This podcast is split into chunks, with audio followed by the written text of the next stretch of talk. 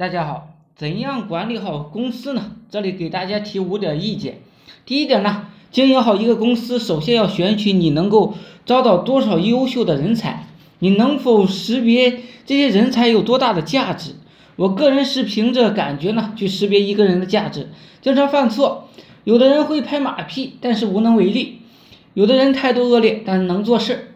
经营公公司啊，是为的是业绩。我们要测试好业绩好不好？业绩好呢，我们就用它；业绩不好，我们就不用。不要带入个人感情去管理一个公司，完全以结果为导向。第二点呢，现在互联网公司基本上都是专业的人做专业的事，没必要把一个优秀的工程师提升到管理者。优秀的工程师不一定会做管理，优秀的管理者可能对技术啊也是一窍不通。充分发挥员工的特长，不要因为技术好。就提拔他做管理者，可能浪费了一个技术好的一个员工，而他的管理水平呢也并不高。第三点呢，大量启用新年轻而又迷恋工作的人，很多年轻年纪大的人啊太顾家了，已经没有拼搏的动力。我们给他们讲工作很重要，他们非讲世故，也学会了敷衍，听再多的企业文化也没有什么改变。我已经懒得去改变年纪大的人了。我们招聘的年轻人工作是有热情的就可以了。很多时候选对人最聪明，改造人呢是最愚蠢的行为，因为我们的时间非常的宝贵。第四点呢，结交什么样的人就会有什么样的未来，招聘到什么样的人呢，公司也就有什么样的未来。最好招聘在学校里当过官的，这些人可以迅速的培养成领导者。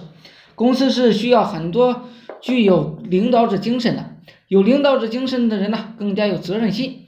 第五点是对员工要严格，拒绝员工迟到，给每一个员工工作压力，没有压力就没有动力，没有人可以轻轻松松的赚钱。就大家以为网红只靠漂亮就能赚到钱，那是肤浅的认识。网红都是经过了大量的努力，大家不拼命工作，公司盈利肯定会下降。在公司天天宣传拼命工作，员工听习惯了，也就会拼命了。辛勤工作并不会置人于死地，无聊闲着，这样呢才会让人早死。人活着注定要在生活中压力中无压力是无处不在的，不管是战争年代还是和平年代，皆是如此。生于忧患，死于安乐。只有主动迎接压力的人，才能过好人生，干好公司。好了，今天呢都给大家讲五点公司的一些心得，希望呢对大家有所帮助。我的微信号是二八零三八二三四四九。